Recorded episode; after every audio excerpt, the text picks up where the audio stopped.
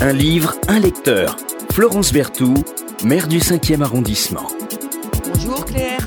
Bonjour Florence. Euh, vous venez euh, nous parler d'un livre euh, iconique, vraiment qu'on va conseiller à, à, tous ceux qui ont le moral en berne. La conjuration des imbéciles. Je l'ai acheté en collection 10-18, collection iconique également. Et ce livre, qui a une histoire un peu incroyable, euh, parce que son auteur n'a jamais pu le publier de, de, son vivant, euh, et peut-être euh, un des plus caractéristiques de ce qu'on appelle euh, l'humour anglo, anglo-saxon. Alors quelques mots, quelques mots sur vous. Vous avez plein de passions, la traduction, l'édition. J'ai vu que vous avez créé d'ailleurs une collection, Les Affranchis. Vous avez aussi une de vos passions qui est les contes de fées du 17e et du 18e. Oui. Alors comment ça vous est venu tout ça? Euh, bah, je suis euh, je suis tombée dans les livres euh, toute petite et puis je suis restée au milieu d'eux, trouvant cette compagnie absolument exquise. mais, mais pourquoi les contes de fées? Parce que j'ai vu que vous aviez eu un DEA contes de fées français du 17e et du 18e. Oui, euh, je, hum, il s'est il s'est produit euh, dans l'histoire littéraire de la France un phénomène que j'ai trouvé intéressant. Euh, c'est une mode. Euh, comme il pourrait y avoir, euh, il on a la mode de l'autofiction euh, depuis quelques années. Ou, bon. Mais l'écriture la, de contes de fées a été une mode chez tous les écrivains français, et cette mode a duré un siècle. Ce qui est incroyable. Ce qui est assez incroyable, c'est une telle longévité. Enfin voilà, aussi longtemps que le sommeil de la Alors, Belle au Bois quoi les grands, les grands auteurs euh, Alors, parce que nous on est, euh, on, connaît tous Andersen, Grimm, Perrault. Enfin c'est des références absolues. Les les euh, tous les grands auteurs français ont écrit un ou deux contes de fées qui ne sont en général pas leurs œuvres les plus euh, les pas plus les œuvres majeures. Euh, donc Rousseau, Voltaire ont pu en écrire, mais c'est pas forcément ce qu'on retient d'eux. Et hum, en effet, c'est Charles Perrault le plus connu. Mais vous connaissez euh, des contes de Madame Daunois, sans le savoir, L'Oiseau Bleu, euh, de Madame Le Prince de Beaumont, euh, La Belle et la Bête. On peut le dire, c'est souvent à clé ces contes aussi. C'est oui. C'est souvent, voire toujours à clé. On peut les lire comme enfant on peut les dire euh, comme adultes. Mais euh, c'est bien quand on a gardé son âme d'enfant aussi pour les prendre au premier degré. Euh, vous avez fait beaucoup de traductions. alors, dont Velvet Underground. Alors ça, ça m'a... Non? J'ai vu que vous aviez fait plein de ah, traductions. Ah, j'ai commencé, enfin, je, je, me suis entraînée à la traduction quand j'étais adolescente sur les textes du Velvet Underground. Ça, oui. ça c'est formidable. Et vous avez créé une collection que je trouve très sympa qui s'appelle les, les Affranchis. Euh, comme, euh, comme le film euh, de, de Scorsese. Je ne sais pas si ça vous a inspiré ou pas. c'est quoi les affranchis? Euh, non, il n'y a pas, y, a, pas de lien. Euh, L'idée, c'était de proposer à des écrivains de, de s'affranchir d'une d'une vieille histoire en écrivant la lettre qu'ils auraient pu écrire à un moment donné de leur vie, euh, lors d'une relation difficile à terminer ou à oublier, et, et de l'écrire maintenant, euh, et, et donc de, de, de, de s'accorder le point final et de fermer une porte euh, avec un certain panache. Et forcément, on en rouvre une autre quand on ferme une porte après, donc ça aide à vivre. Euh, oui, enfin, le, le, le, claquement de porte a quand même quelque chose de libérateur et qui, sur le moment, donc, on, peut, on peut se dire ah, ailleurs, voilà, maintenant on peut aller ailleurs. On peut aller ailleurs, d'ouvrir d'autres. Euh, par exemple, il y a, y, a, y, a, y a, la lettre de Anne Goscinny euh, à son à son père. Je trouve que c'est très touchant. C'est donc bravo. Le bruit des clés. Et puis vous avez créé euh, un prix euh, qui s'appelle euh, Page 112. C'est quoi, Page 112 le prix de la page 112, euh, c'est un prix euh, que j'ai créé en, en, constatant que euh, lors d'une rentrée littéraire, dans la mesure où 5 ou 600 romans paraissent, il est impossible d'attendre d'un jury qu'il lise tous les livres. C'est pas possible. Il faut donc choisir un. Il faut donc choisir et le choix, puisqu'il doit être arbitraire, nous avons décidé de lire toutes les pages 112 avec le jury d'une rentrée littéraire parce que ça c'est Bon, faisable. alors faut faire attention tous les auteurs hein, à la page 112. Hein. Voilà, euh, parce que ça se situe euh, euh, vers le tiers ou vers le tiers d'un roman français de, de format moyen, et que à ce moment-là, la- l'attention de tout le monde a chuté, celle de l'auteur qui est parti sur sa lancée, même celle du correcteur ou celle de l'éditeur. Donc on se dit, il y a de fortes chances pour que la page 112 soit mauvaise. Et euh, si elle est bonne, c'est que vraiment on tient un candidat et là on lit tout le livre. Bon, C'était aussi voilà. un hommage à Woody Allen. euh, Bon, alors là, euh, la page 112 de la conjuration des imbéciles, euh, la transition est toute trouvée euh, de John Kennedy O'Toole. C'est pas mal, hein, euh, je me sens la proie d'une très réelle fatigue à la fin de cette première journée de travail. Et puis, euh, ça suit, il y a beaucoup, beaucoup d'humour. Alors, deux mots quand même sur cet auteur, euh, John euh, Kennedy Toole. Il a publié, enfin, il y a deux livres qui ont été publiés, deux romans. oui. Euh, c'est une histoire, euh, son histoire personnelle est quand même assez terrible. Oui. Et ce livre est très, très, très, très, très, très drôle. Très, très, très, très drôle. Quelques mots sur John Kennedy Toole, quand même. Oui, c'est un homme qui est mort à l'âge de 31 ans. Il s'est euh, suicidé euh, à quelques, à une trentaine de kilomètres euh, de chez lui. Il a franchi la, la frontière de la Louisiane pour aller euh, se donner la mort à Biloxi euh, dans le Mississippi. Euh, on pense qu'en effet, il était euh, profondément, euh, profondément déprimé de, de, de, de chercher en vain un éditeur, de ne recevoir que des lettres Ouais. de refus. Il était persuadé d'être un écrivain raté. Il était persuadé d'être un écrivain raté et s'il ne pouvait pas continuer à consacrer sa vie à la littérature, il ne voulait pas continuer à vivre. Bon, bien sûr, les suicides sont toujours un peu plus mystérieux que ça et peut-être y avait-il d'autres Sans doute. d'autres problèmes qui l'ont amené Euh, à commettre sans ce doute, geste. mais euh, il, euh, il, il, euh, il se suicide. Alors, on va, on va fermer cette page noire Mhm. pour ouvrir la page hilarante de la conjuration euh, des, des, des- des imbéciles. Qui s'ouvre. Alors, le- le- la première publication, c'est en 1980. C'est-à-dire que ça a été, il s'est suicidé en 69. Oui. Et sa mère, dont on pourrait dire que euh, elle est, elle, elle est aussi décrite dans, dans, dans- dans- elle, a vraisemblablement aussi servi euh, à inspirer euh, Toole pour le personnage de la mère. Euh, du, euh, bah, du, du héros, ou du plutôt de cet anti-héros qui s'appelle euh, Ignatius et qui lui-même ressemble beaucoup euh, à l'auteur. Et sa mère ne va cesser, après le suicide de son euh, fils, persuadée qu'il s'agit d'un grand livre, elle ne va cesser de faire la tournée euh, des maisons euh, d'édition. Elle va euh, harceler un auteur américain qui s'appelle Walter Percy. Walter Percy n'a pas envie de la recevoir, et puis il finit par la recevoir, il finit par lire un peu du livre, il est emporté malgré, malgré lui par cette, cette écriture incroyable, et bah, il va publier La Conjuration des imbéciles. C'est un succès immédiat, à telle enseigne que euh, bah, euh, le livre aura à titre posthume le prix Sul- Sullier. C'est incroyable. Oui, oui. Le, le hum, Walker Percy euh, euh, lui-même rencontre, euh, alors que c'est un écrivain reconnu, un professeur respecté, un passeur de d'ouvrages et d'œuvres, aura quand même du mal. enfin, il ne trouve pas immédiatement un, un éditeur.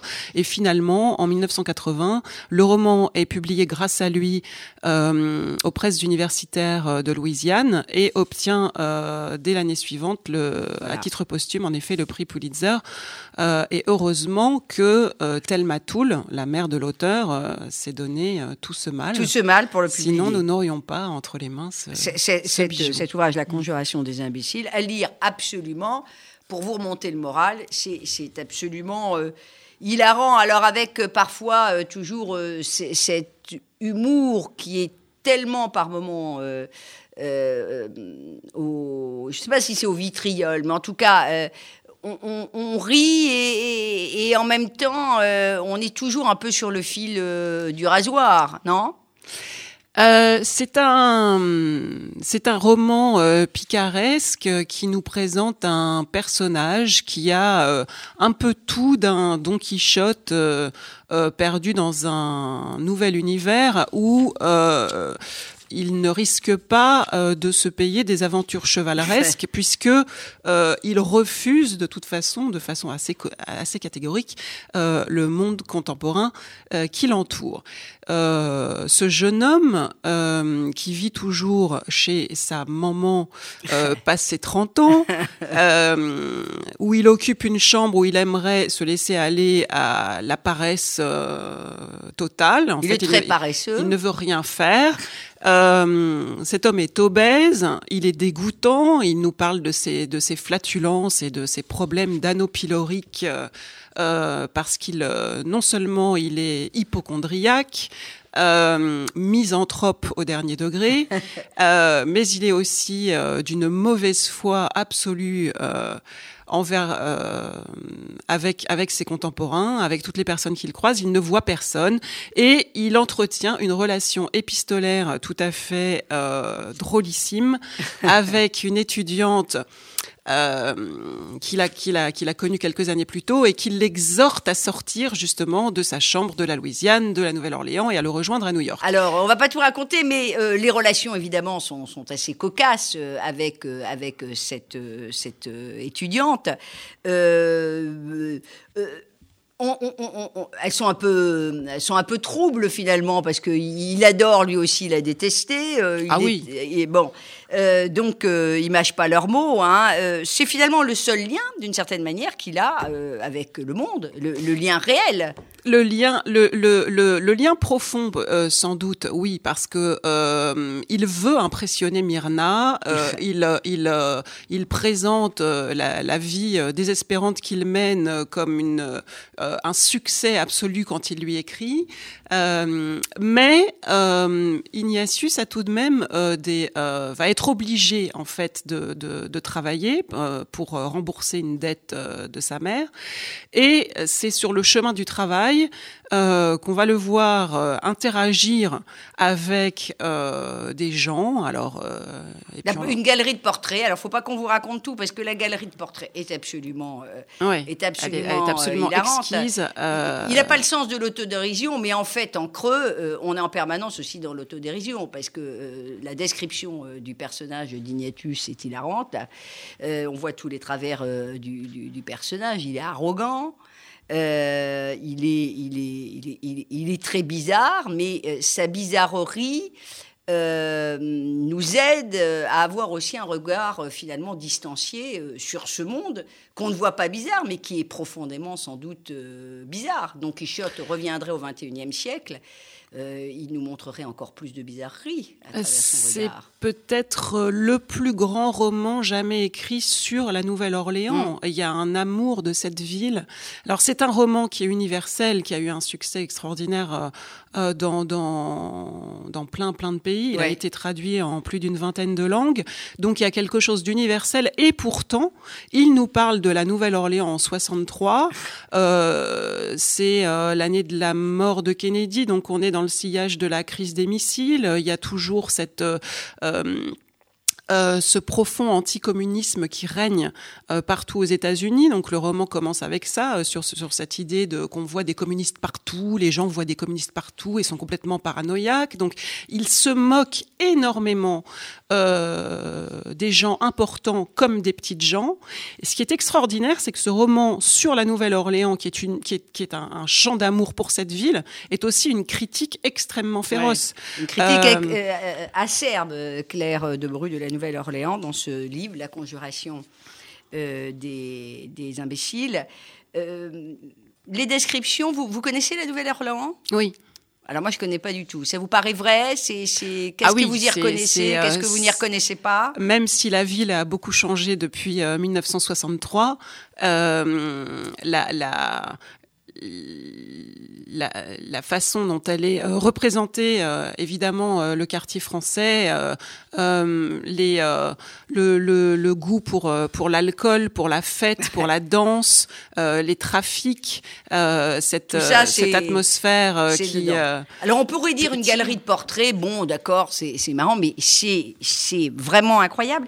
je voudrais qu'on s'arrête deux minutes sur la structure quand même de, de ce roman, qui rappelle le roman favori d'Ignatius, donc j'imagine de, de, John Kennedy Toole, qui est la consolation de philosophe de, de Boès.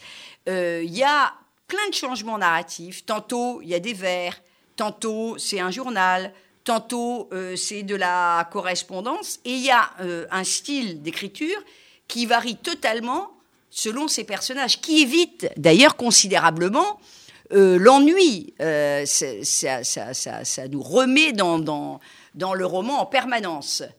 C'est un, c'est un, ce qu'on considère aujourd'hui comme un, comme un gros roman, bien que, enfin voilà, il fait 400 pages, hein, c'est pas non plus. Euh, mais en effet, il est extraordinairement rythmé euh, grâce à cette structure. Il est très dialogué. Euh, la, la, la, la, traduction française restitue parfaitement. vous savez, il y a beaucoup de parlers différents à la Nouvelle-Orléans, qui est une ville qui est un, qui est un melting pot structurel, hein, où il y a toujours euh, des populations venant de partout. C'est le, delta, du Mississippi où tous les bateaux arrivent. Et, et euh, si on le perçoit, hein, quand on lit des parlers différents, vous allez nous lire un petit, un petit mot. Moi, je rends hommage à, un de, mes amis qui d'ailleurs euh, habite le 5e arrondissement. On lui fait un petit coucou, je ne sais pas s'il est là, Jean-Claude Zilberstein, qui a créé euh, l'action euh, qui a créé la collection 10-18 euh, parce que l'ouvrage est paru dans la collection de Man étranger qui avait été créée par Jean-Claude Zieberstein, qui est un, immense découvreur de, de talent qu'on a reçu ici d'ailleurs il y a deux ans, je crois. il a il a écrit euh, un, ouvrage autobiographique qui, se lit vraiment comme, euh, comme un roman.